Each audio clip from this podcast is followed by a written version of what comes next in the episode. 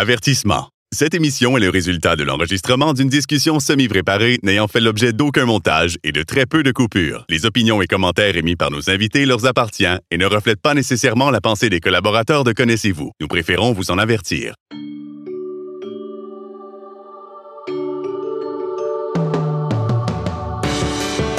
Connaissez-vous avec Martin Chouinard.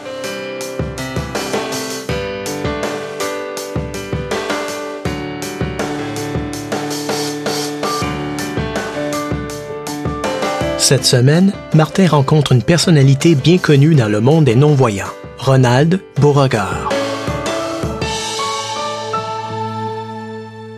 Aujourd'hui, je suis avec quelqu'un de très intéressant et qui fait beaucoup de choses pour les personnes handicapées visuelles et ce depuis assez longtemps. Je ne mettrai pas tout de suite une année sur euh, le, nombre de temps. On va le laisser euh, vous raconter tout ça. Ça fait longtemps aussi qu'on me dit, tu devrais l'inviter, il va te raconter plein de choses. Ben, c'est aujourd'hui que ça se fait. Il s'appelle Ronald Beauregard. Tout d'abord, bonjour, Ronald. Euh, bonjour, Martin. ça bonjour tout le monde. Oui, ça me fait plaisir que tu aies accepté de, de participer au projet parce que c'est sérieux. Il y a vraiment beaucoup de gens depuis le début qui me disent de t'inviter. Ça m'a pris du temps à me décider, me diras-tu, mais bon, mieux vaut tard que jamais. Puis là, ben, on arrive à la fin de la troisième saison de Connaissez-vous. Ça fait que ça va, je pense, bien terminer euh, la saison. Alors, si on commençait, comme je le fais avec tous mes invités, à peu près au début de la vie, est-ce que tu es à l'aise de nous raconter à peu près vers quelle année tu es né, puis comment ça s'est passé au début? Moi, ben, je suis très à l'aise, oui. Euh, j'ai 63 ans. Je suis né en 1956. Euh, on était 12 enfants. Ah, quand même, une grosse famille. Euh, c'est sûr qu'à l'époque, euh, moi, je suis un des plus jeunes. Il faut mentionner que je suis un des plus jeunes. Je suis l'avant-dernier, donc je serais le onzième de la famille. Hum. Euh, euh, souvent, les, les, femmes à l'époque accouchaient à la maison avec euh, plein de plein de difficultés, plein de problèmes. Ce qui fait que ma mère a été en mesure de, de, de rendre à terme neuf, neuf de ces douze enfants-là, puis elle en a perdu trois en, cours de route ou à la naissance. Donc, je viens quand même d'une famille assez nombreuse quand même. On avait vraiment une belle vie familiale chez nous. Euh, j'ai grandi dans, j'ai grandi sur le plateau Mont-Royal, mais à l'époque c'était un quartier qui était ouvrier, qui était populaire. C'est pas, c'est pas le, plateau d'aujourd'hui. C'est un peu comme on dirait, un petit peu comme Hochelaga. Hein, Exactement. Mm-hmm. euh, comme Hochelaga est devenu, parce qu'à l'époque, moi, mon enfance, euh, Hochelaga c'était quand même un quartier, euh, sans dire riche, c'était un quartier aisé. Il y avait quand même pas mal d'industrie dans Hochelaga Maisonneuve. Euh, c'est par la suite, ça s'est détérioré un petit peu. C'est la même chose, euh, si tu veux, euh, dans certains quartiers, parce qu'il faut dire que en bas âge, j'étais dans Montréal-Nord. Puis à l'époque, Montréal-Nord, c'était un quartier qui était, qui était quand même aisé. C'est par la suite qu'on a déménagé sur le plateau Montréal. Et que là, le plateau a commencé aussi à peu à peu à se à changer aussi. Oui, parce que tu vois, les, mes parents, on a été expropriés deux fois justement parce que les appartements étaient convertis en condos. Fait que euh, c'est à cette époque-là. Ça, je te parle dans les années fin 70, début 80 ou à peu près. OK, c'est que les condos, là, c'est pas c'est pas de, d'aujourd'hui là qu'on entend que les, les, immeubles sont convertis puis que Non, ça remonte aussi loin que dans les années 80 ou à peu près. OK, d'accord. C'est sûr que c'était pas comme aujourd'hui. Euh, à chaque coin de rue, il y a un édifice à condo qui se construit ah, ou qui est, converti. Mm. Mais à l'époque, même à l'époque, ça commençait. Dans les quartiers, comme, comme je viens de te dire, sur le plateau Montréal, entre autres, euh, tu avais de plus en plus d'appartements ou d'édifices qui étaient convertis en condo. Puis nous, ben, c'est ce qui nous est arrivé à deux occasions. Et c'est difficile de croire à quel point qu'un quartier peut se transformer comme ça, hein, que ce soit positivement ou plus négativement. Hein, on voit tout le... Ah oui, euh, exactement. Parce que comme je te dis, moi, euh, mon enfance, euh, c'était un quartier ouvrier, sans dire défavorisé. C'était un quartier... Euh, Les travailleurs d'usine, Exactement. tout ça. Puis, ça. Hein, la, petite un peu la vie un peu difficile. Euh, habité presque exclusivement par des Québécois de souche, là, de langue française. Euh, il y avait à l'époque quelques juifs, je me souviens, euh, quelques anglophones, mais la majorité, c'était plutôt des, des, Québécois de souche. Là. OK. Et là, toi, tu as un handicap visuel. Ouais. Moi, il y a une maladie héréditaire dans ma famille qui s'appelle la maladie de Lobert. C'est une atrophie du nerf optique. J'ai des scotomes centraux. Euh, donc, euh, j'ai une très bonne vision périphérique, mais j'ai euh, au niveau de la vision centrale, ben, c'est moins bon. Ça, ça s'est développé à l'âge de 16 ans. OK. Puis cette maladie-là, elle a une particularité qu'il y a un chanceux qui pige le bon numéro de temps en temps, qui va récupérer en partie ou en totalité. Moi, j'ai récupéré en partie. au moment où on se parle, j'ai un résidu visuel d'environ 6 sur 40 à peu près. Euh, je pense que la, la, majorité de tes auditeurs connaissent que bon ben la, une vision normale ça va être 6 sur 6. Euh, plus que l'écart est grand, ben plus plus que l'atteinte est sévère. Ok? Moi 6,40, je suis en mesure de fonctionner à peu près comme tout le monde. Euh, c'est surtout au niveau de l'écriture et euh, de la lecture que j'ai de la difficulté. Je trouve que j'ai de, de, prendre des, des grossissements de caractère. Euh, mais au niveau de mes déplacements, j'ai aucun problème. Évidemment, je peux pas conduire d'auto. Euh, je te disais lecture, écriture, mais également reconnaître le monde. Je peux croiser des gens sur le trottoir, je vais les voir, mais sans nécessairement avoir la capacité visuelle de les reconnaître. Mm-hmm. Ça peut être un peu, euh, des fois là, ça peut devenir confondant. Là, ben écoute, euh, ça m'est arrivé euh, de me faire dire que j'étais snob ou que, que, que j'étais sauvage parce que je croisais des gens que je connaissais. quand je dis connaître, que, que, que que c'était des connaissances, mais je les reconnaissais pas. Donc, les gens avaient une drôle de, une drôle de réaction. drôle de réaction. ils, ben, ils étaient pas, ils comprenaient, ils étaient peut-être pas au courant, puis ils comprenaient pas tout ça, là. Toute cette. Euh, Donc, moi, comme je t'ai dit, j'ai eu la chance de récupérer en partie. J'ai un frère qui, lui, est fonctionnellement aveugle. Il a la même maladie que moi. Puis j'avais une sœur qui est décédée maintenant. Mais c'était la même chose. Elle avait la même maladie fonctionnellement aveugle elle aussi. J'ai des cousins, cousines, j'ai des petits cousins, des petites cousines qui ont cette maladie. C'est loin d'être c'est loin d'être euh, rare là, il y en a beaucoup. Ah, dans ma famille, il y en a beaucoup. Il y en a beaucoup. Mais tu disais c'est à partir de 16 ans que ça a commencé, ça Environ veut 16 ans. Ça veut dire qu'avant ça, l'enfance, c'était J'avais une vision normale. Il y avait rien de, de... Non, j'avais une vision normale, puis je vivais comme euh, les, les autres petits garçons de de mon quartier. Euh, comme tous les Québécois à l'époque, ben, je jouais au hockey, évidemment. Puis euh, jouer au baseball l'été, puis jouer au football l'automne. Puis euh, ben, évidemment, quand ça s'est... Euh, quand la maladie s'est développée, ben, toutes mes... tout ça, ça a changé. Et comment ça s'est comment ça se manifeste au tout début? C'est-tu... Euh, ben, moi, je venais de finir ma saison de hockey. J'étais rendu midget. Ah, quand même, oui. Ouais. Puis... Euh, euh, je m'en ai fait mon camp d'entraînement au baseball. Puis c'est là que je me suis rendu compte que j'avais plus de difficulté à avoir la balle, tant défensivement que quand j'allais au bâton. Fait que là, je n'ai parlé à mon père. Puis à peu près en l'espace de trois mois, je suis parti d'une vision normale à fonctionnellement aveugle ou à peu près. OK, ça, ça va quand même assez vite. Ouais, ouais, ouais, ça s'est développé rapidement. Et là quand on a parlé avec ton père, ton père lui était au courant déjà que ça Ouais, ben il y a eu le réflexe de, de, penser tout de hum. suite à ça parce que mon frère euh, la maladie s'était développée deux ans plus tôt. OK. Donc, euh, mon père, il a tout de suite eu le. Ouais, il y avait déjà comme quelqu'un qui avait, comme, comme on dirait, pavé le, le chemin. J'avais des cousins aussi, qui avaient déjà développé la maladie. Donc, euh, sans, sans le prévoir, c'était quand même pas... Euh, Une énorme surprise. là. Exactement. OK. Mais pour toi, est-ce que ça a été difficile? Parce que là, ce que je comprends, c'est que tu étais un grand sportif euh, à cette ouais, je faisais beaucoup de sport. Euh, J'aimais l'école. OK. Pas de problème à aller à l'école. OK.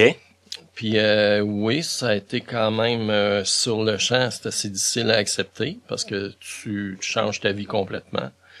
J'avais mes amis euh, mais à partir du moment où je voyais moins clair, non pas parce qu'ils m'ont rejeté, mais c'est parce que je pouvais faire la même chose. Tu pouvais moins faire de choses comme eux. C'était à l'âge mhm. où euh, on commençait à parler de, de permis de conduire. C'était à l'âge où on, tu sais, sur le plan sportif, euh, j'avais quand même pas mal de succès, tout ça. Ça fait que c'est tous des deuils que j'ai été obligé de faire. C'est ça, assez rapidement, puis assez... Mais tu vois, la première fois que je suis allé à l'hôpital, je me souviendrai toujours, c'était le 22 mai 1972.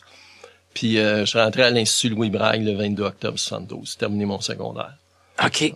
Fait que, euh, ouais, il y a eu une... Euh, il y a eu une période difficile, sauf qu'à partir du moment où j'ai compris, puis que je me suis dit que euh, il fallait pas que je finisse ma vie de cette façon-là, sans rien faire, tout ça, c'est là où j'ai parlé à mes parents d'aller terminer mon, mon secondaire à l'Institut Louis Braille.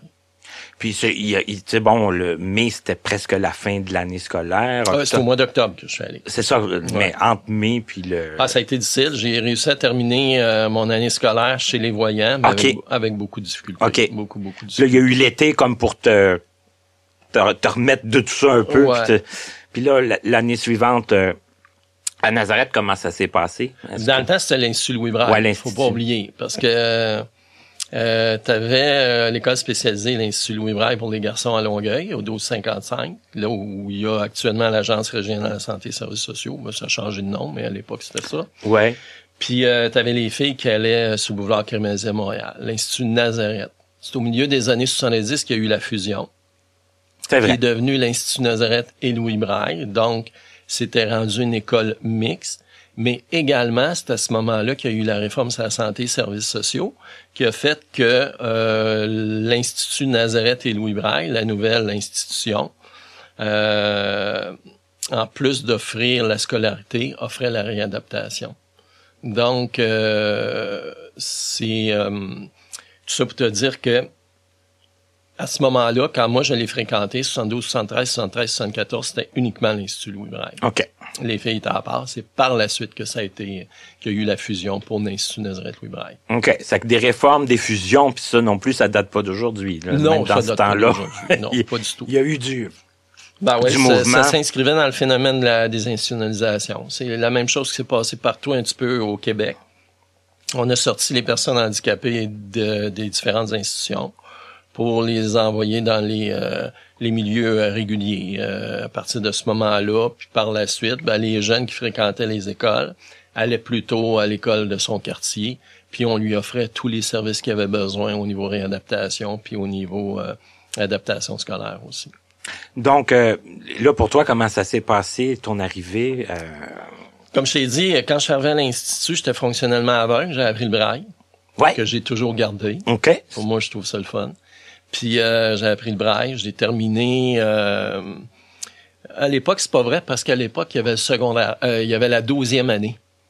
De nos jours, il y a secondaire 1 à 5, euh, qui se trouve à être une onzième année, mais à l'époque, il y avait douzième année. Fait que moi, j'ai fait ma dixième et onzième année à l'Institut Louis Braille.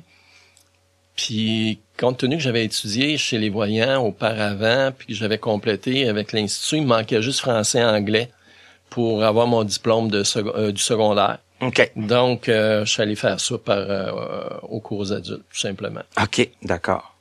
Tout en commençant à travailler, j'ai travaillé tout en complétant mon secondaire. Puis, euh, mais ça a été euh, pour moi quelque chose de très formateur euh, de passer à l'Institut Louis Braille. C'était quelque chose, euh, malgré malgré ce que je vivais, ça a été quelque chose de bien, bien fun. Parce que là, bon, il y a le côté euh, de, de, de continuer à, à apprendre, poursuivre ses, ses études, son apprentissage, mais il y a aussi, j'imagine, l'aspect social, parce que là, on rencontre des gens qui sont un, dans notre réalité, tout ça. que- Exactement. Puis tu regardes à l'époque, je me souviens, on était entre 70 à 80 étudiants, ok, qui fréquentaient l'institut.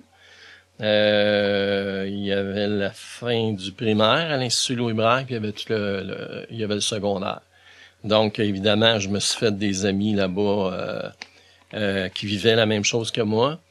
Tout était adapté autant sur le plan scolaire que récréatif.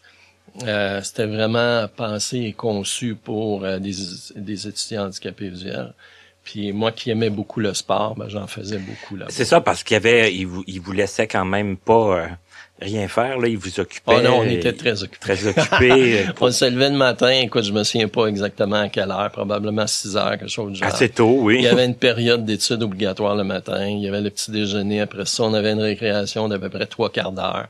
On allait en classe, euh, puis là, dans l'avant-midi, il y avait toujours une autre récréation d'à peu près une demi-heure. Après le dîner de midi, c'est-à-dire midi et demi à une heure et quart ou à peu près, on avait une longue période de récréation. Tout ça, c'était toujours du sport. hein. C'était toujours dans le sport. là. Quand je te dis récréation, c'est qu'on pratiquait beaucoup de sport. C'est ça, ça vous donnait le temps de pratiquer des choses. Ah ça, ouais. C'est pas sais, une puis, récréation euh, de 15 Là-bas, ce qui était le fun, on avait une piscine intérieure. Oui, on au avait 1255. Un grand gym. Mhm. Euh, L'hiver, on avait deux patinoires pour à peu près 70 étudiants, là, oublie pas. Là. Puis euh, il y avait Mais ce qui une- veut dire qu'à peu près tout le monde, tout le monde euh, patinait, là. Tu sais, je veux dire. Ben, tous ceux qui aimaient le sport, évidemment, on avait tout ce qu'il faut. On avait une palette pour faire euh, de la musculation, comme je t'ai dit, il y avait il y avait le gym, puis à l'institut, c'était vraiment axé études et sport. Vraiment, vraiment. Tu sais, euh, quelqu'un qui aimait ça puis qui, qui voulait se donner le moindrement, qui avait les capacités pour le faire, évidemment. C'était prévu pour ça, là. C'était Ah ouais, planifié écoute, comme ça. euh, on avait quelque chose comme euh, deux heures et demie d'études obligatoires par jour, puis euh, quelque chose comme quatre ou cinq heures d'activités récréatives sportives. Évidemment, il y en a d'autres qui préféraient faire autre chose que du sport, mais moi, j'étais dans la gang qui faisait C'est ça, ça, on, l'avait comme compris. Hein? C'est moi, moi c'est c'est ce que j'aimais. Et là, bon, une fois le, le parce que bon, tu disais le, le français anglais, ça s'est fait aux adultes. Aux adultes. Une petite école, euh, ça rue Jarry, ça s'appelait l'école Sainte-Croix. Jarry, ben, juste à côté de l'Institut des Sceaux à l'époque. Euh. Jarry puis euh, Saint-Laurent. OK. Fait que je suis allé terminer mes cours obligatoires à l'école Sainte-Croix pour par la suite rentrer au cégep. Là, il y avait de l'adaptation au niveau de la lecture, pour la lecture, l'écriture, puis tout ça, puis c'est tout? Pas vraiment. Non. À l'époque, la réadaptation commençait, donc euh, moi j'avais comme moyen euh, des lunettes grossissantes. J'avais une vieille machine à écrire, ben c'était était neuve à l'époque, mais je veux dire, Wow. à l'époque, on se servait des machines à écrire, il n'y avait pas de traitement de texte comme aujourd'hui, rien de ça. Qu'est-ce que j'avais d'autre? On avait la permission d'enregistrer nos cours. Euh, mais c'était un magnétophone à bobine. Je sais pas si tu as connu ça. Oui, j'ai ben, j'ai jamais utilisé Ouais. ça, mais j'ai connu. Donc ça, ça nous était fourni quand moi je suis rentré euh, secondaire puis collégial à l'époque, au tout début. La réadaptation au Québec, c'était offert par euh, l'Institut national canadien pour les aveugles, l'INCA. Oui, c'est vrai. Avant que l'État prenne ça à charge, OK?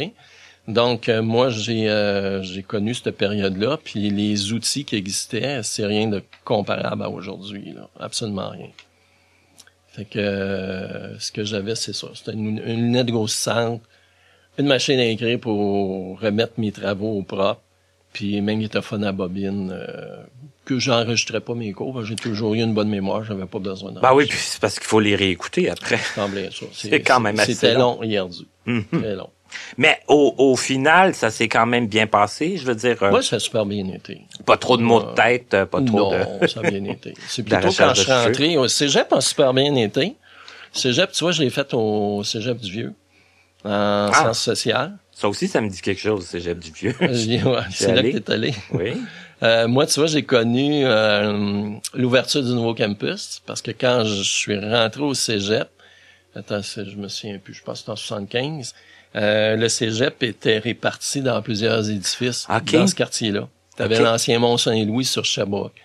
T'avais euh, le pavillon des sciences actuelles de l'UCAM au coin de Jeanne-Mance puis Sherbrooke. OK, c'était des locaux du Cégep. Athénas David. C'était des, tout ça, c'était des, euh, des pavillons qui appartenaient au Cégep du Vieux jusqu'à l'ouverture du campus qu'on connaît actuellement. OK, où ce qu'il est en ce moment, là? C'est ça, Ah, Ontario. Ontario, Ontario puis Sanguinette. OK. Euh, que moi j'ai donc j'ai connu cette ouverture là, l'ouverture euh, l'ouverture du, euh, du nouveau campus. Euh, c'est ça, j'ai fait mon cégep à cet endroit-là. Là à ce moment-là, il commençait à y avoir un peu plus de, de réadaptation OK. offert par euh, l'institut. Dans le temps, on appelait ça Améo.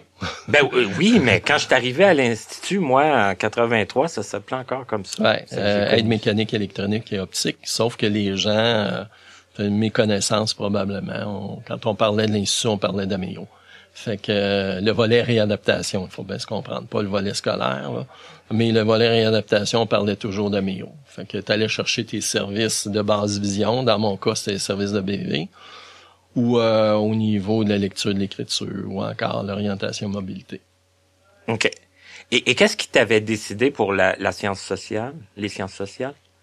Je t'avoue sincèrement que je, je m'en souviens pas.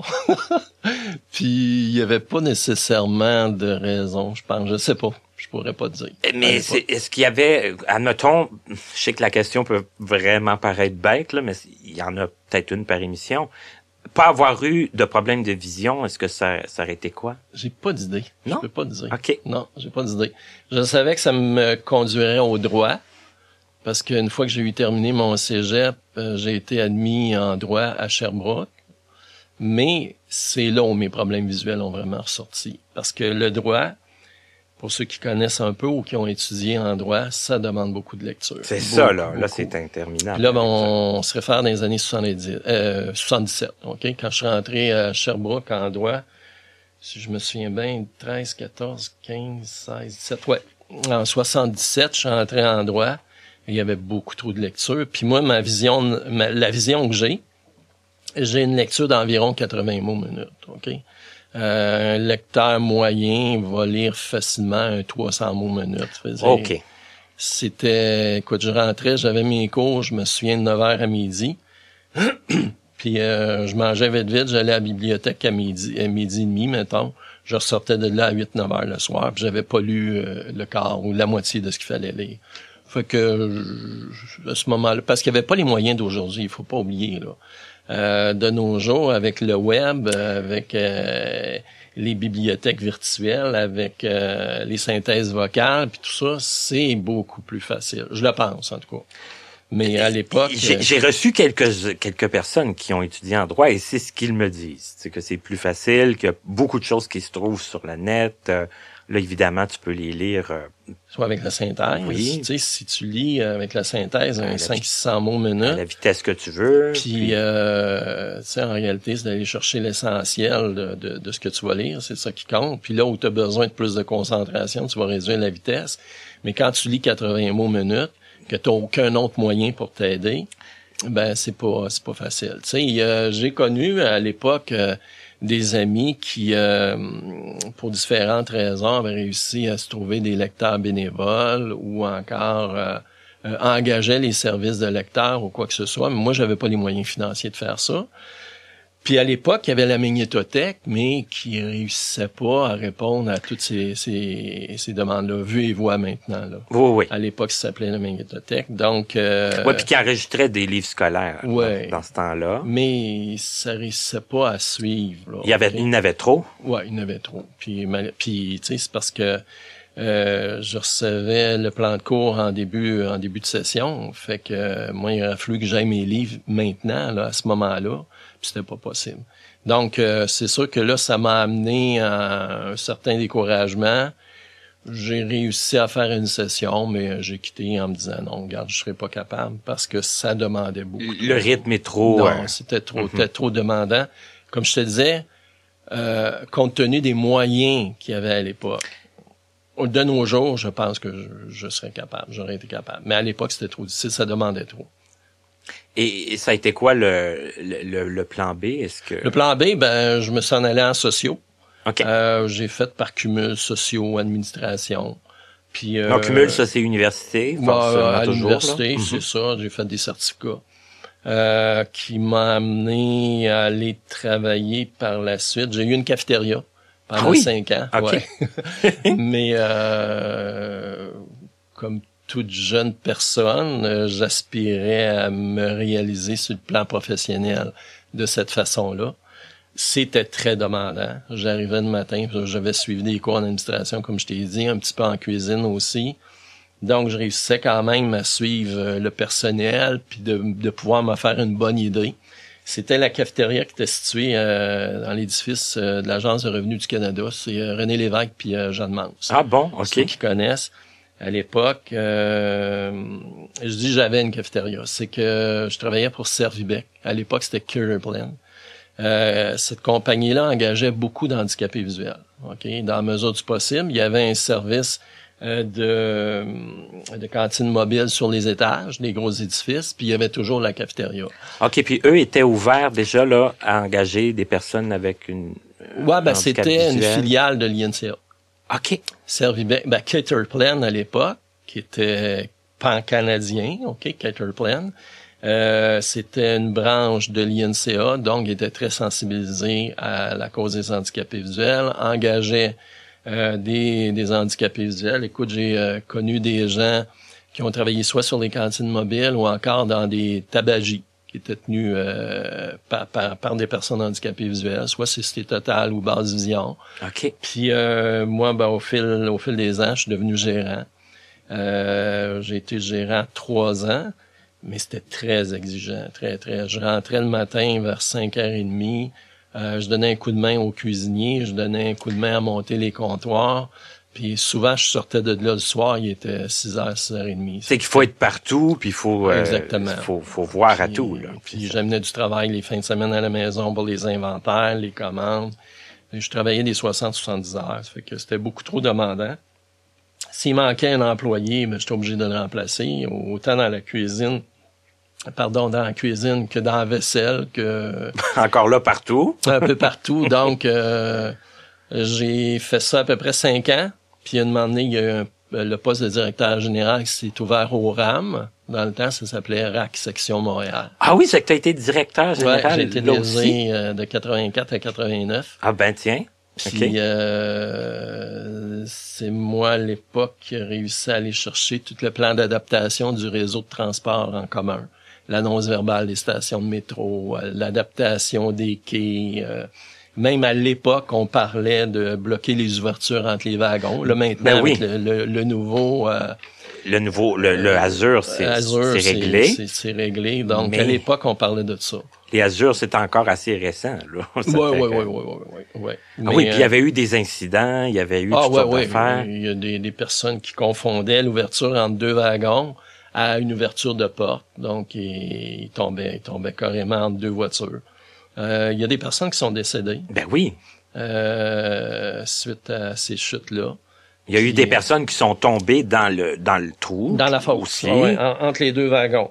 Puis euh, donc moi à l'époque, euh, je travaillais sur ce dossier-là entre autres. Là, puis j'ai été DG du RAM jusqu'en 89. Mais là, c'est ça. Mais pour passer comme d'une cafétéria à DG du, du RAM, le, le RAM, c'est c'est de la défense de droit. Ouais, c'est ben je, comme je te disais le côté so- le côté sciences sociales. là, qui- ouais, qui- sciences sociales qui ressortait, de là. droit aussi. Là. de- oui, quand j'ai étudié un petit peu en droit, là, Quand même. c'est sûr que Mhm. j'avais un, Tout ça là qui. un petit un petit penchant vers le droit, j'aimais ça. Euh, donc, euh, quand j'ai eu la chance euh, d'aller travailler au RAM, c'est sûr que ça a été pour moi une période, là encore une fois, très enrichissante et très très instructive pour moi. Euh, tout en travaillant pour une cause qui me, qui me tenait à cœur. Et, et, et plein de dossiers chauds aussi. euh, mais, mais pour avoir fait un petit peu de défense de droit aussi, comment qu'on comment comment ça se passe quand on, on milite, admettons, pour euh, bon l'adaptation des, des quais, euh, ben, pour qu'il y ait des les, les tuiles, j'imagine, les tuiles avertissantes, Ouais, ces études choses-là. ouais. Est-ce que, tu sais, on, on sait que c'est dangereux pour les personnes qui voient mal, qui se déplacent. Est-ce qu'on trouve que c'est long? Est-ce qu'on trouve que- comment que ça, comment que c'est- sûr que c'est long. Parce que, tu sais, c'est toutes les, les démarches, toutes les instances que tu dois rencontrer, que tu dois réussir à convaincre. Moi, je me présentais régulièrement à toutes les séances du conseil d'administration euh, de la STCUM à l'époque. Euh, C'était M. Ryan qui était président du CA, je me souviens. Il me reconnaissait, il était rendu qu'il m'appelait par mon prénom. Euh, toujours dans le but de demander à ce que la STCUM euh, adopte le plan justement d'adaptation des, des stations de métro. Donc, comme tu peux voir, c'est quelque chose qui date d'il y a 30-35 ans ou à peu près. là. Déjà là, les revendications étaient là. et c'est ça. C'est que là, on, on souhaite que ça, que ça bouge, que ça, puis, et ça, ça a bougé, ça, Oui, a, ça bouge. a avancé. Ouais, il y a Tu sais, eu- on, on, l'a eu, euh, les annonces de, les vocales des stations, on l'a eu aussi. Ouais. Ça, ça, ça a toujours, euh, C'est sûr que c'est long. Ça prend du temps à changer les mentalités, des habitudes, puis réussir à convaincre les gens. Garde euh, dans les nouveaux autobus, euh, tout l'équipement est là pour faire l'annonce des arrêts d'autobus, mais il y a encore de l'opposition qui provient de certains chauffeurs qui qui qui qui mettent pas en fonction le système. Ouais, ou qui, ouais, qui vont le désactiver parce que Ouais. ils vont dire que c'est, c'est tannant. C'est bruyant, c'est tannant. Tu sais, alors que ça rend ça rend service à beaucoup de gens. On pense pas uniquement juste aux handicapés visuels, on peut penser aux personnes qui, qui ont des atteintes cognitives, on peut penser aux touristes, euh, des jeunes qui, qui vont utiliser l'autobus pour euh, se rendre à l'école, qui sont pas trop trop sûrs, tu sais, en, en plus bas âge. Donc, tu sais, ça servirait à, à beaucoup, beaucoup, euh, beaucoup de personnes dans la population en général. Ben, au nombre de fois que j'entends des, des gens demander aux chauffeurs c'est où telle telle rue, pouvez-vous m'avertir, puis qui n'ont pas de handicap là. Ah ouais, c'est sûr et certain que ça peut être pratique, ça mm. peut être euh, utile. Ce serait pas là juste pour. Euh... Ben, c'est pour te dire que même à l'époque, euh, on travaillait là-dessus. Mais tu sais, tu me posais la question aussi pourquoi euh, Laurent, moi, il y a le droit, il y a les sciences sociales, mais il faut dire que je m'étais impliqué quand même un petit peu dans la communauté aussi là, auparavant. J'ai assisté à la réunion de fondation du RAC à l'époque, je me souviendrai toujours. Donc, tu sais, j'avais une attirance quand même euh, pour euh, tout ce qui pouvait être euh, droit social, puis faire valoir nos, nos, nos, nos, nos intérêts, nos droits là, comme communauté handicapée visuelle. Et là, après, le, euh, en 89, ça s'est terminé, le DG? Oui. Et, ça a été quoi après? Parce que là, j'ai eu l'opportunité. Euh, j'ai siégé sur différents comités, OK? Entre autres, le comité d'admissibilité au transport adapté. OK, oui. Ça puis, euh, comme je te disais, j'étais très impliqué dans la communauté, puis je voyais différents intervenants. Puis, entre autres, ce qui me fascinait, moi, c'était l'orientation et mobilité. Ça m'a toujours fasciné. Puis euh, je trouve ça tellement extraordinaire de pouvoir construire, réussir à construire une image, OK? Euh, puis de pouvoir se déplacer dans l'espace grâce ok, à cette représentation-là. Ça m'a toujours fasciné. Puis en 89, euh, conjointement, l'Institut Nazareth et Louis Braille et l'Université de Sherbrooke ont mis sur pied euh, le programme euh, d'éducation spécialisée au niveau euh, du deuxième cycle en orientation mobilité. Parce qu'auparavant, le cours se donnait uniquement aux États-Unis. Je crois qu'il y a une université au Canada qui le donnait, mais je suis pas sûr. Donc, tous les spécialistes en orientation et mobilité qui ont été formés avant 89 l'ont été euh, aux États-Unis. OK. Donc, moi, j'ai vu cette opportunité-là euh, passer. Euh, je me suis inscrit au cours, j'ai été accepté, puis par la suite, ben, j'ai été reçu spécialiste en orientation et mobilité de 89 jusqu'à 2015, au moment où j'ai pris ma retraite à l'Institut. Ah, quand même, c'est plusieurs années, ça. Ouais, j'étais là 26 ans, en orientation mobilité. Fait que euh, ça a été, là encore pour moi, ça a été une belle expérience. Ça a été bien, bien le fun. Euh, mais tu sais, en, 2015, pour différentes raisons, ben, j'étais rendu à la retraite. Là. Mm-hmm. Il était temps que je quitte. Ouais. Mais ça leur remplit quand même la fascination de ah parce que moi je suis quand même curieux. Moi j'en ai eu des, des cours avec des, des, des, spécialistes en orientation et mobilité. Moi j'ai quand même un, un, un résidu visuel. J'imagine que tant qu'on a un résidu visuel, on, on est capable de se faire des points de repère, on est capable peut-être de ce... C'est sûr qu'en orientation mobilité, à partir du moment où tu as justement un réseau visuel plus ou moins fonctionnel, plus il va être fonctionnel, ben plus plus tu vas pouvoir, moins tu vas avoir des difficultés à te déplacer. Mm-hmm. euh, moi, comme je t'expliquais, c'est une atteinte de la vision centrale que j'ai. Donc, dans le cadre de mes déplacements, j'ai aucune difficulté. Moi, dans mes déplacements où je vais avoir un peu de difficulté, c'est quand vient le temps de lire un numéro civique ou encore euh, un, un nom de rue. Ben là, dans ce temps-là, je sors mon télescope, puis je suis en mesure de voir le numéro ou encore le nom de rue. Mais sinon, dans mes déplacements, j'éprouvais, puis j'éprouve encore, aucune difficulté à me déplacer. C'est ce qui m'a permis, euh, c'est ce qui m'a permis euh, d'enseigner l'orientation mobilité. Puis il faut dire que quand j'ai été accepté à l'université de Sherbrooke, euh, j'avais pas inscrit là, dans mon formulaire puis mon CV que j'étais handicapé visuel. Mais reste qu'en faisant le cours, tu étais probablement plus sensibilisé que... Ben, moi, je le pense. Moi, je le, je le pense. Il y a des gens qui aiment pas qu'on dise ça, mais moi, je pense que je l'étais. Puis je comprenais très bien la réalité. Puis moi-même, éprouvant des difficultés euh, visuelles, ben, j'étais en mesure peut-être de mettre euh, dans la peau de certains individus qui, qui, à qui... Mais quand venait le temps de travailler avec quelqu'un qui avait zéro, zéro pourcentage mm-hmm. de vision, est-ce que c'est compliqué de pour cette pour toi et pour cette personne-là de dire ben oui c'est possible de partir du point A de sortir de trouver le, la rue de la traverser euh, à cause de ma déficience visuelle ben ou à cause de la matière en tant que telle? Ben, à cause de la matière en tant que telle. Oh, parce non, que... moi j'avais beaucoup de facilité. OK. Ah, ouais, non, j'avais beaucoup de facilité dans mon travail, mais vraiment beaucoup de facilité.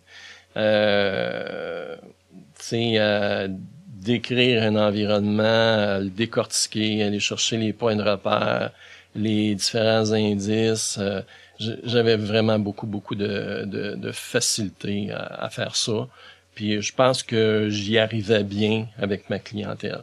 Est-ce que c'était beaucoup euh, Toi, tu travaillais-tu plus avec les, les enfants les, les... Je travaillais surtout avec euh, secondaire, collégial, universitaire. C'est sûr que j'avais une belle clientèle, une clientèle curieuse, une clientèle active, euh, intelligente. Donc, c'est sûr que ça m'a facilité la vie aussi. Là. Et c'est, c'est quoi le, beaucoup leur déplacement? C'est dans leur milieu scolaire? C'est euh, au... Ben, regarde, si on prend l'exemple euh, d'un jeune qui va rentrer au cégep, mm-hmm. euh, ça va être d'apprendre le trajet de chez lui jusqu'au cégep. OK? Puis là encore, on va toujours se référer à, à sévérité de la déficience visuelle. OK?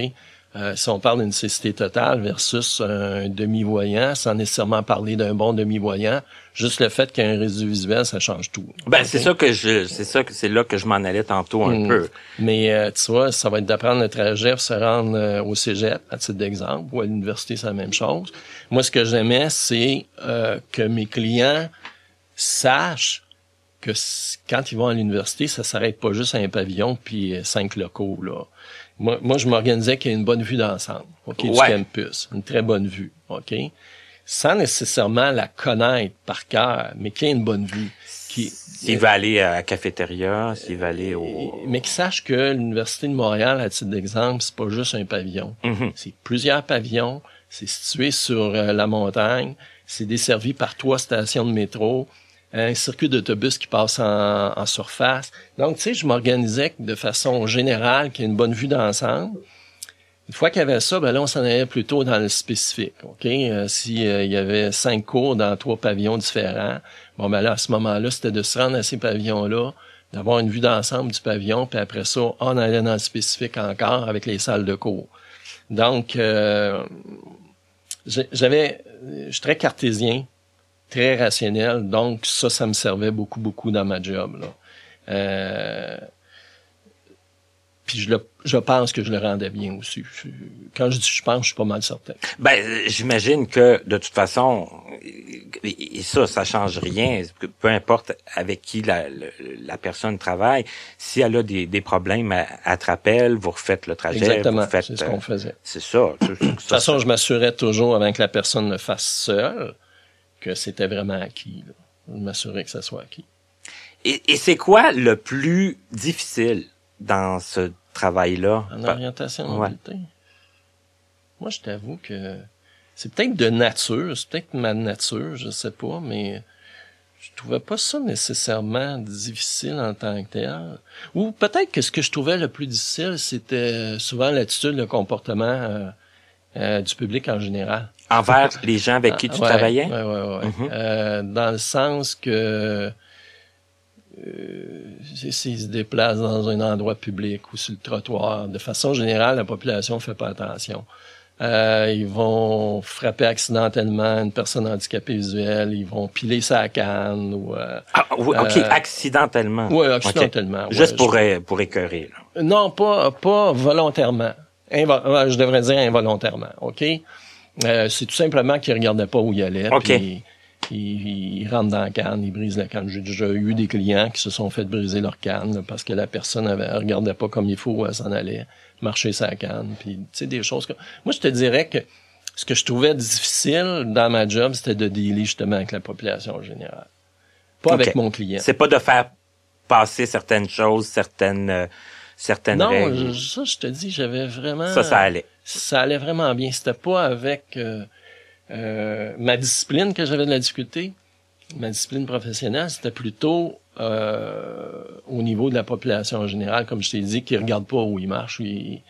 Euh, c'était plutôt ça que j'avais de la difficulté. Est-ce que il a sûrement arrivé des choses drôles aussi avec le temps? Parce que il y a des gens, des fois, qui ils, en font trop aussi, là, tu sais, qui veulent quasiment nous amener par la main puis nous. Euh... euh ouais, là, dans la population, tu sais. Ouais, dans la, dans la, quand on se promène. Souvent, là, tu sais que euh, une personne, ben moi souvent, je, une fois que mon client pratiquait son trajet, évidemment, je m'éloignais un peu. T'étais étais un peu derrière, puis Ouais, là, ouais. mhm. Puis là, ben combien de fois justement, sans même demander quoi que ce soit, la personne le prenait par le bras. Ce qu'on voit à la télé, là, souvent, bon ben il traversait la rue alors qu'elle voulait pas traverser. Oui, la oui, puis c'est vrai, puis ça m'est déjà Ah, arrivé. ouais, c'est ça que c'est pas euh, juste à la télé qu'on Ben, voit ça. différentes petites choses comme ça, ça c'est arrivé souvent, ouais. Fait que,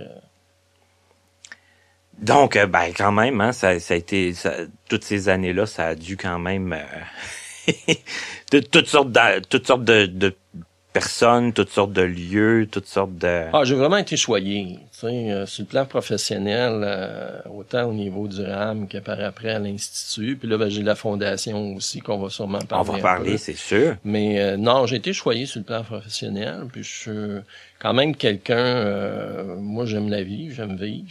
Puis ce dans quoi je m'implique habituellement, ben, je me donne à fond. Là, tu sais, ça fait que même euh, euh, autant au RAM qu'à l'Institut, j'ai, j'ai- j'ai- moi j'ai été choyé. Donc, il n'y a pas eu trop de périodes creuses, il n'y a pas eu trop de périodes de, de découragement, il n'y a pas eu. Ah, dans ma vie, non. Pas, Non. non, pas, non, pas vraiment. Pas Ben, ça, c'est quand même, c'est quand même merveilleux parce Non, que. ouais. J'ai pas, je suis pas, fais plutôt partie de la gang, tu sais, qui, qui, qui apprécie la vie puis qui, je, bien, moi. On l'a mentionné tantôt, la Fondation des aveugles du Québec, qu'on appelle aussi FAQ. Euh, je pense qu'on est rendu à parler de, cette fondation. Et ça fait, ça couvre plein de choses en plus, puis c'est vraiment très intéressant aussi, même de la façon que ça a commencé. Donc, euh, toi, Ronald, comment c'est arrivé? Tu, tu étais encore au RAM section, euh, au, ben, en tout cas, le, le, le RAC?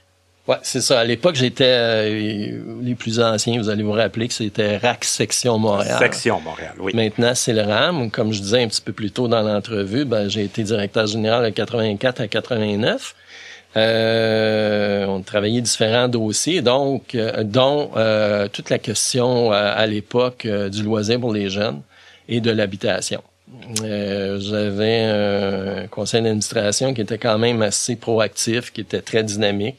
J'avais un des membres de ce conseil d'administration-là, M. Armand Houle, ceux qui, pour les plus anciens, euh, vous allez vous allez le reconnaître. Armand euh, euh, s'est impliqué beaucoup, beaucoup dans la communauté.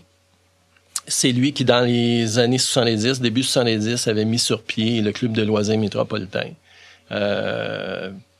Euh, qui, par la suite, je pense que ça existe encore, le club de loisirs métropolitain. Euh, donc, euh, je l'avais sur mon conseil d'administration, puis on avait souvent des discussions très intéressantes. Euh, entre autres, comment on pouvait aider les jeunes qui euh, fréquentaient les écoles régulières à pouvoir euh, se retrouver entre eux, euh, se regrouper, pratiquer des activités de loisirs, des activités récréatives, sportives.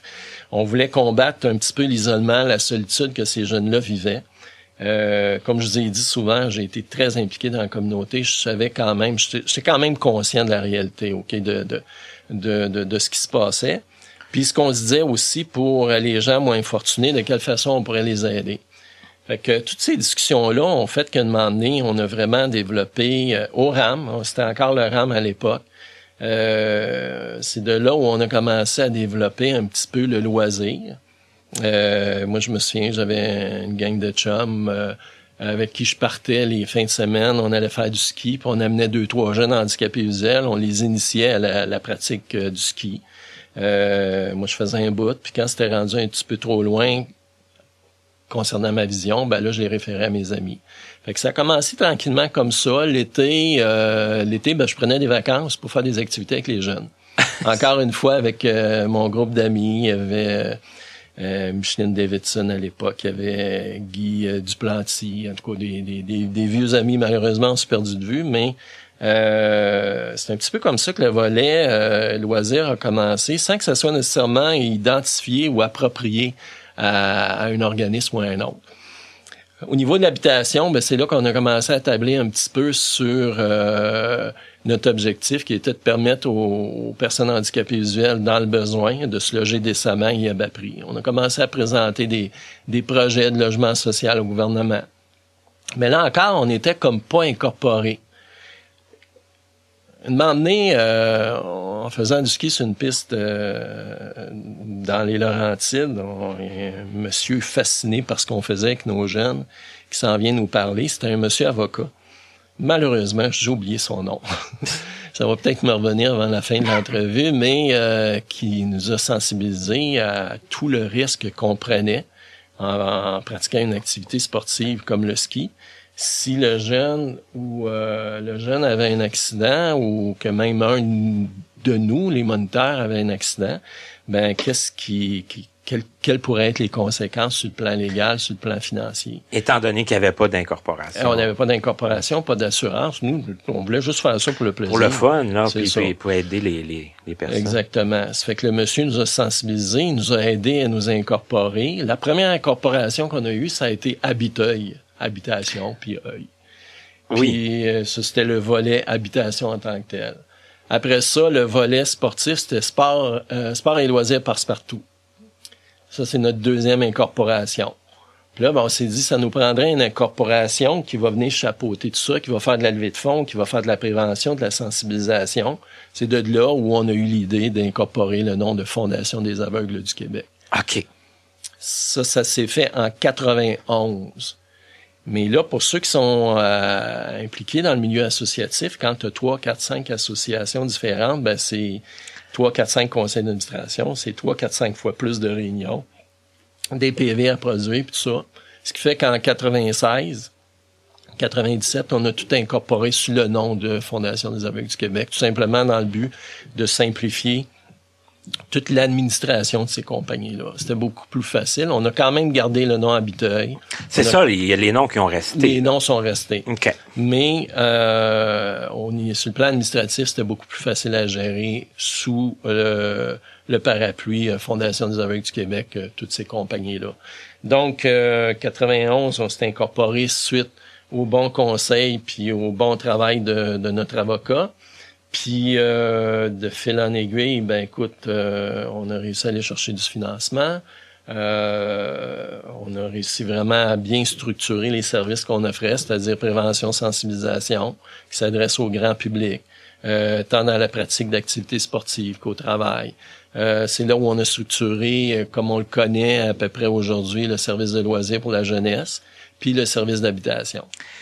Et le service de, de loisirs, c'est pour les pour les jeunes, comme euh, est-ce qu'il y a un âge minimum? Ça va jusqu'à quoi, 18 ans? Bon, écoute, nous, en principe, c'est de 6 à 18. OK. C'est sûr qu'un jeune qui démontre les aptitudes puis les qualités, euh, s'il y a 5 ans, on va le prendre. OK. Mais absolument, c'est 6 ans jusqu'à 18 ans.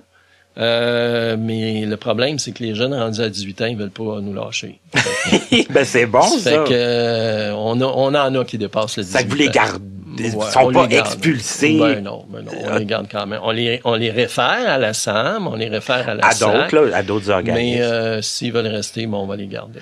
Et euh, comment est-ce que comment ils font leur entrée? Est-ce que c'est par les écoles? Ouais, ben souvent euh, il y a les services euh, de professeurs euh, conseils. Dans le temps, on les appelait les itinérants.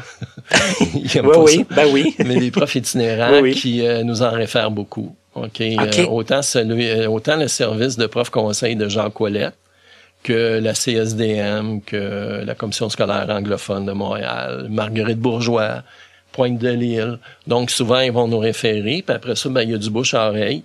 On est très actifs sur les réseaux sociaux, site web, euh, Facebook, Twitter. Donc, là encore, on se fait connaître. Souvent, si les familles de ces jeunes-là ont pas nécessairement accès à des services de réadaptation ou d'adaptation scolaire, mais qui nous entendent sur les réseaux. Comme tu sais, Martin, c'est super facile de nos jours. Tu pitonnes euh, aveugle, puis tu as un ah. loisir aveugle ou quoi que ce soit, puis là, tu vas avoir euh, une liste qui va te sortir. Donc, euh, C'est sûr. De, nos jours, c'est plus facile de trouver de l'information. Hein? À l'époque, si on recule même en 1980 même fin des années 90, c'était déjà moins facile. Ouais. Mais c'est ça. De nos jours, donc, il y a beaucoup de bouche-oreille. Il y a euh, les intervenants, comme je te disais, dans le domaine scolaire. Il y a les intervenants au niveau réadaptation. On parlait tout à l'heure l'Institut Nazareth Louis il nous en réfère. Montreal Association, ben, l'ancien euh, Montreal Association, maintenant le McKay. MEB Mackay, donc nous en réfère aussi. On a même des références du bouclier. Donc, euh, tu sais, ça se parle beaucoup quand même dans la communauté. Là. Et comment ça se passe? Parce que je sais aussi, de, de, un petit peu pour en avoir entendu parler, puis par expérience, que des fois, euh, faut, faut faire le premier pas, c'est gênant, tout ça. Est-ce que les, les jeunes, quand ils arrivent, sont sont gênés ou s'ils sont déjà assez... Moi, je te dirais, euh, d'ailleurs, je t'invite un bon samedi si ça te tente, là. Euh, on a une équipe de moniteurs, monitrices assez extraordinaire, ok, qui, qui sont en mesure de prendre en charge les jeunes, justement de les dégêner, de leur faire prendre une belle place, de s'amuser, de rire. On a vraiment une belle équipe là en place, avec euh, avec euh, Steve qui est le directeur du service des loisirs ou encore Alexandre qui est son bras droit. On, a vraiment une belle gang qui, accueille bien ces jeunes là. C'est extraordinaire. C'est parce que c'est important hein, aussi. Ben oui. Le, le, le, de soi. Oui, c'est ça. L'aspect sportif, l'aspect de, de bouger est important, mais l'aspect social, l'aspect euh, ouais, puis de voir, euh, de pouvoir, comment je pourrais dire, euh, prendre conscience des capacités que tu peux avoir, ok, de pas focuser juste sur la déficience visuelle, mais également sur ce que tu peux faire. Donc, euh, c'est sûr que c'est très valorisant.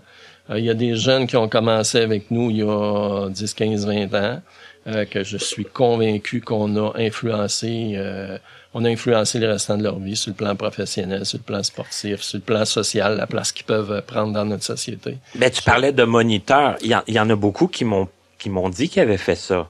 Tu sais, qui, qui, ah, qui ont ben été oui, moniteurs. ben oui, ben oui. Et, Écoute, et, et ça semble avoir... Eux autres, lequel, tu sais, c'est c'est un- une expérience de travail, c'est c'est une expérience de vie. Je- puis je- tout le monde, moi, m'en a parlé de façon très positive. Ça fait que je, je, je- je suis convaincu que ça fait beaucoup de, de bien, puis que ça, ça l'aide l'intégration, puis l'inclusion. J'en suis convaincu. Mhm. Euh, J'en suis sûr. Pour ce qui est, pour ce qui est de l'aspect habitation, comment ça se passe? Quelqu'un qui voudrait, admettons, euh, parce que, bon, euh, j'imagine qu'il y a des listes d'attente, j'imagine que on, on rentre pas ici comme on veut, là. Non. Euh, là encore, il y a beaucoup de bouche à oreille qui se fait. Euh, de la part de la réadaptation, de la part de la scolarisation. Donc, on a des références d'un peu partout.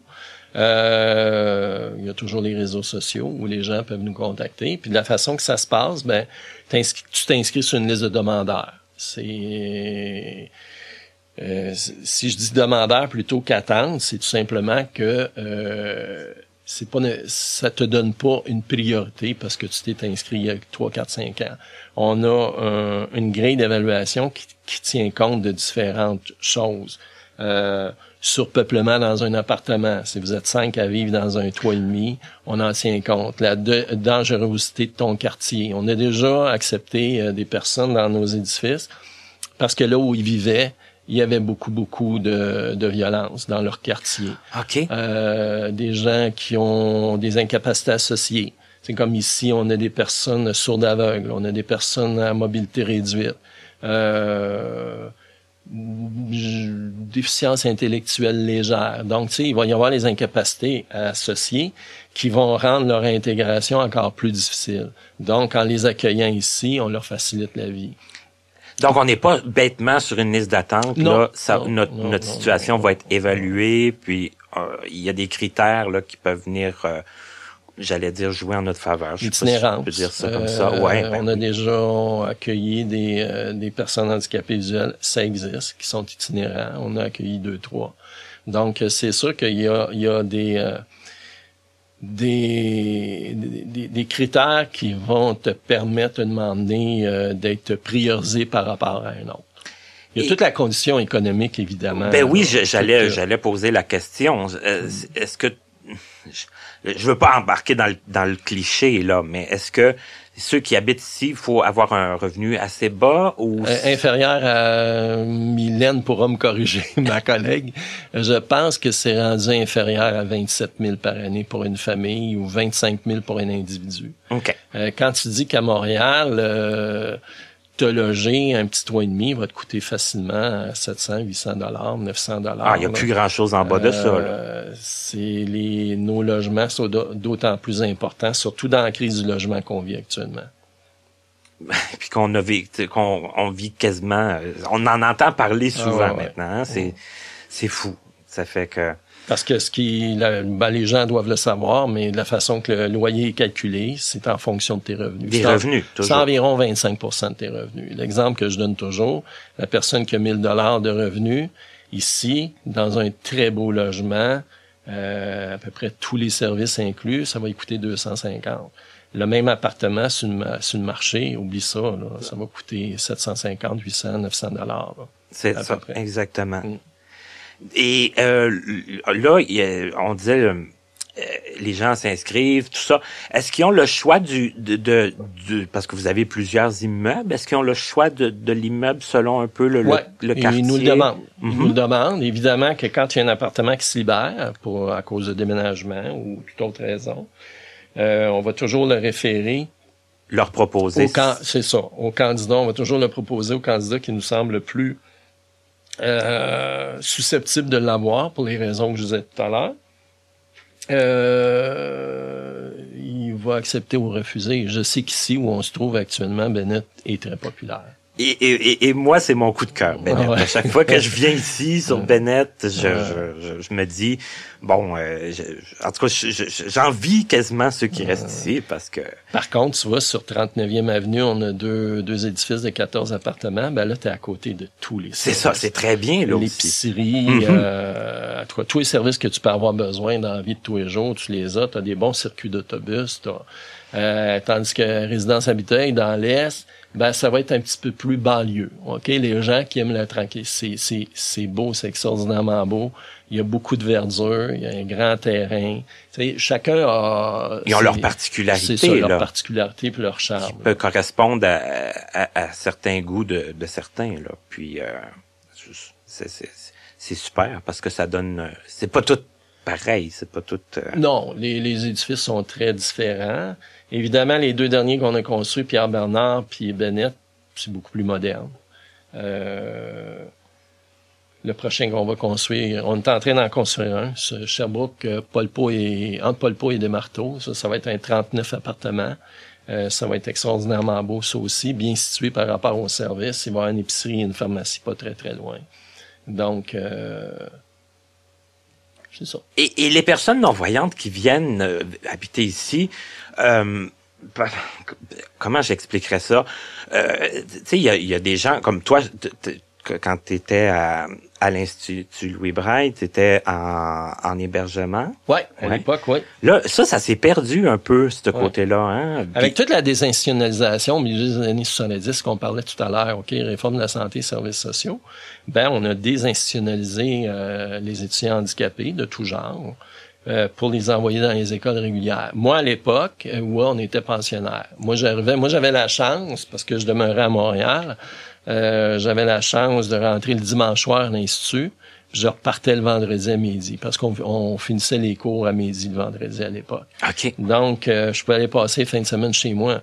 Sauf que l'Institut Louis Braille, tout comme l'Institut Nazareth euh, chez les filles, ben on, on accueillait les étudiants qui venaient de partout euh, au Québec, les îles de la Madeleine, l'Abitibi, euh, Gaspésie, ce qui fait que eux avaient peut-être un peu moins de chance que moi.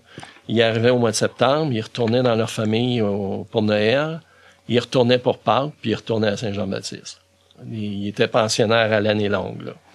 Euh, c'est un petit peu l'avantage que la désinstitutionnalisation a apporté, c'est-à-dire que ça maintenait les étudiants handicapés dans leur famille, dans leur milieu. C'est ça. Mm.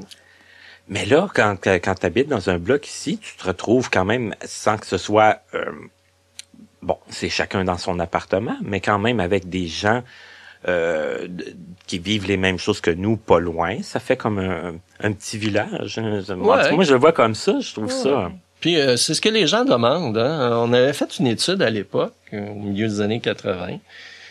euh, comment on pourrait aider la communauté justement euh, sur le plan économique, à part que de donner de l'argent. Mais euh, souvent les gens, c'est ce qu'ils nous disaient, euh, le logement social pour différentes raisons.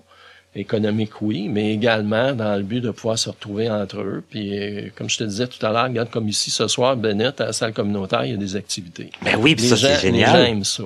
Faut pas oublier aussi que même s'il y a un logement social, ils n'ont pas beaucoup de sous. Là. Si tu es ici, c'est parce que tu n'as pas beaucoup de revenus. Donc, souvent, tes seuls revenus, euh, euh, pas tes seuls revenus, mais tes, les seules activités que tu vas avoir, ils vont se dérouler ici dans la salle communautaire. Parce que même si tu payes un loyer 250, euh, c'est pas le Pérou, là. Il va te rester 750 pour te nourrir, t'habiller. Fait que tu peux pas pratiquer trop trop d'activités euh, euh, culturelles ou récréatives. Fait que nous, on essaye de leur donner ça aussi. Puis la Fondation des aveugles, vous faites plein d'activités de justement pour ramasser des sous. C'est souvent très intéressant. Hein? Vous faites plein de choses. Ouais, ben on a évidemment on a euh, toute la, levée de fonds corporative. On s'adresse à, différentes corporations. On a euh, une salle de téléphonie qui recueille des dons, mais également qui produit des spectacles humour aveugle. Donc ça, c'est une autre source de financement. Évidemment, on recueille les dons par courrier, réseaux sociaux. On a de plus en plus de dons qui sont faits via euh, Internet. Euh, les dons planifiés qu'on a développés au fil des ans, dons d'assurance, legs testamentaire, dons d'action. Donc, on a développé ça. On a, on a tenté de diversifier nos sources de financement. C'est sûr qu'à tous les jours, c'est de la survie, puis il faut que tu te battes à tous les jours pour survivre. Euh, les organismes de bienfaisance, c'est ça. On a une cause noble, correcte, mais euh, sympathique, dans le sens que euh, c'est pas, ça sera pas comme le camp ou la Fondation du cancer ou d'autres euh, causes qui, qui vont aller chercher plus le public. Là. Ouais. Mais quand même, hein, moi pour euh, hein, être quand même dans cette euh, dans cette eau, ces eaux-là, hein, de, de, personnes mm. handicapées visuelles depuis le début, puis tout ça, puis je m'intéresse aux aux défenses des droits, puis aux loisirs, puis tout ça, mm. ça fait que c'est sûr que ça me touche. Puis avec le projet Connaissez-vous, ben, on a pu aussi en, en parler aujourd'hui. Ça fait que moi, j'ai trouvé ça vraiment très intéressant. Ça a été très agréable aussi de, de se rencontrer, de se planifier un temps pour parler de tout ça. Je sais pas s'il y a autre chose à dire ou on a ah, fait le tour. on a fait pas mal le tour. Peut-être on se reverra puis on continuera. Je sais pas, mais je pense que je pense qu'on a fait oui, on a fait un bon tour. Euh, euh, écoute, on est parti de mon enfance. ma, ma, naissance jusqu'à maintenant ou à peu près là. Puis, euh... et, et, les gens qui veulent entrer en contact avec euh, la fondation, ben c'est pas compliqué là, c'est facile que ce soit pour euh, par le net. Euh, on a puis tout ce qu'on fait sur le, le net, ben, c'est accessible. Ok, on a www.aveugle.org ou sinon on a une page Facebook ou vous pouvez nous téléphoner la, la bonne vieille euh, le téléphone, le téléphone ça toujours 514 259 94 70 donc euh, téléphone ou encore le net. Vous pouvez facilement nous contacter. Mylène va se faire un plaisir de vous répondre. Puis euh, vous vous acheminez au bon endroit Super. Moi, j'encourage de toute façon tous ceux qui ont besoin de d'un petit coup de pouce dans la vie, tu sais, de sortir de chez vous, de faire de l'activité, que ce soit sportive, euh, euh loisir, euh, culturel, peu importe. Il y, en existe des des, des organismes. Ouais. Il faut chercher un petit peu, il faut faire le premier pas des fois, puis après, on a des gens qui qui sont là, qui nous accueillent, qui s'efforce de faire en sorte que vous vous intégrez. moi, j'encourage les gens à fouiller un peu. comme tu viens de la Rive-Sud, il y a l'ARS là-bas, l'Association des aveugles de la Rive-Sud, qui est un, ben, un beau petit organisme qui organise des beaux loisirs pour les personnes handicapées visuelles. À Montréal, tu as le Ville-Marie. Il y en a des choses à faire. Ah oui, pour les sports, il y a la SAM ah, Il y a la SAM, la SAC, ceux qui, qui veulent aller un petit peu plus dans les compétitions. Dans les compétitifs. Il y a, il y a quand même plein de... Il y, a, il y a la fondation de l'INCA qui, qui est plutôt techno. Euh, il y a plein de choses qu'on peut faire. Et voilà. Alors effectivement, je vous invite à, à vous informer, puis vous allez trouver ce que vous cherchez, j'en suis pas mal sûr. Ronald, un gros merci parce que ça a été vraiment très très agréable, très intéressant. Et comme tu dis, peut-être qu'un jour on, on remettra ça. Partie 2. merci beaucoup. merci.